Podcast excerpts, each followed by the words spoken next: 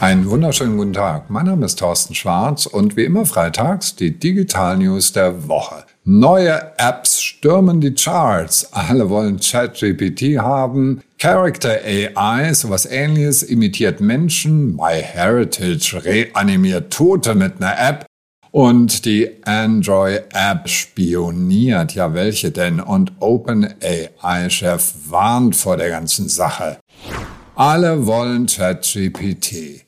Sechs Tage hat es gedauert und schon war die Marke von 500 Millionen Downloads erreicht von OpenAIs neuer ChatGPT-App. Die erfolgreichste neue App, nicht nur in diesem Jahr, sondern auch im letzten Jahr.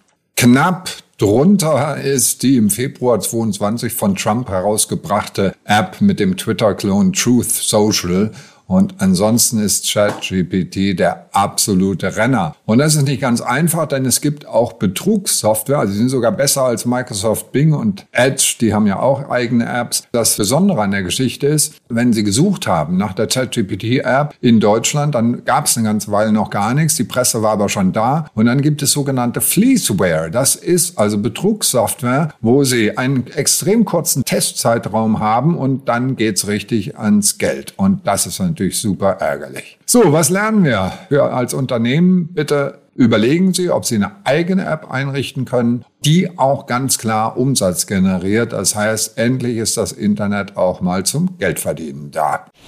Character AI imitiert Menschen. Die nächste App hat nur in einer Woche 1,7 Millionen Downloads. Das war nämlich diese Woche. Aber die sind richtig am Kommen. Andreessen Horowitz hat auch investiert in das Unternehmen und die haben einen anpassbaren KI-Begleiter mit ausgeprägten Persönlichkeiten, den ich selbst programmieren kann.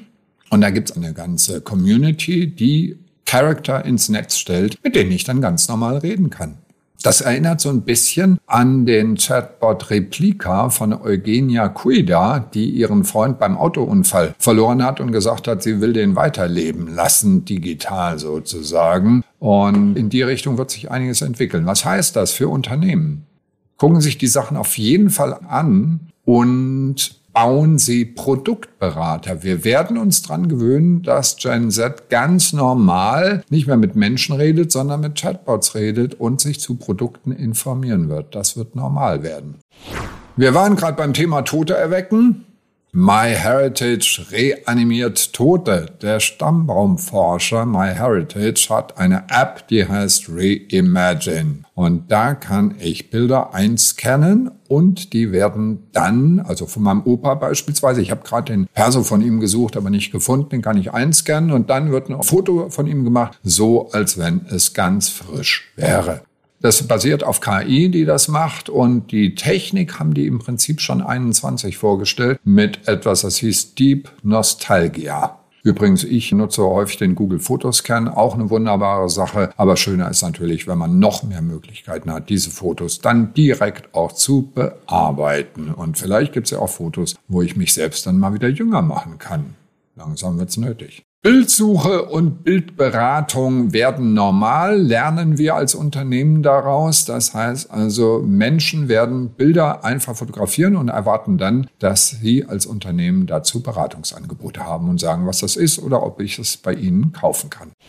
Eine Android-App spioniert. Die heißt iRecorder Screen Recorder und war vor etwa anderthalb Jahren online und dann gab es ein App-Update ein Jahr nach der Vorstellung im App Store. Am Anfang war das ganz unverfänglich, aber nach dem Update wurde ein Trojaner eingeschleust, AH-RAT, Remote Access Trojans, um dann das Gerät fernzusteuern, also mein Handy fernzusteuern und dort, ich hatte ja Zugriff gegeben auf Video, auf Audio und so weiter. Es konnte auch Dokumente runterziehen, also ganz, ganz übel. Erinnert auch wieder ein bisschen an Replika von Eugenia Cuida. Die haben nämlich auch enorm Ärger gekriegt wegen Datenschutz. Sie wurden bezeichnet als Datenstaubsauger. In Italien wurden sie auch ganz verboten aus diesem Grund. Das ist also nicht ganz ohne. Was heißt das für Unternehmen?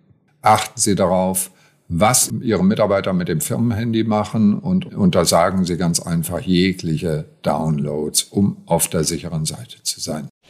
Ja, und jetzt sind wir beim Thema Warnungen. OpenAI-Chef warnt vor KI. Der CEO von OpenAI, Sam Altman, aber nicht nur er, sondern 100 andere berühmte Menschen wie DeepMind-CEO Dennis Hassabis und KI-Veteran Jeffrey Hinton. Vom MIT war Max Tegmark dabei, der Skype-Co-Founder John Tillin sind sich alle einig, da kommt etwas ganz Böses auf uns zu mit dieser ganzen KI in dem Sinne, dass wir hier ein Risiko haben, dass die ganze Welt untergeht. Dieser Aufruf wurde bei dem Center for AI Safety, CAIS, publiziert.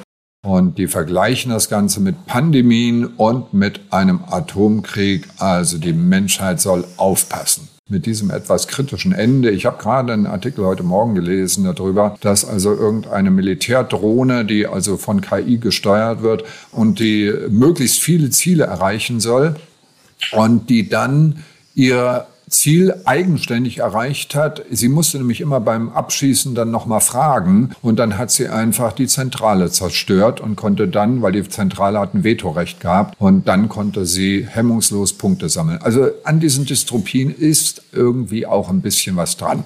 So, das waren sie jetzt aber wieder. Unsere Digital News der Woche. Die kompletten Digital News finden Sie als Podcast und per E-Mail auf tschwarz.de. Und ich wünsche Ihnen ein wunderschönes Wochenende auf jeden Fall. Und lassen Sie es gut gehen, denn das Wetter ist ja entsprechend.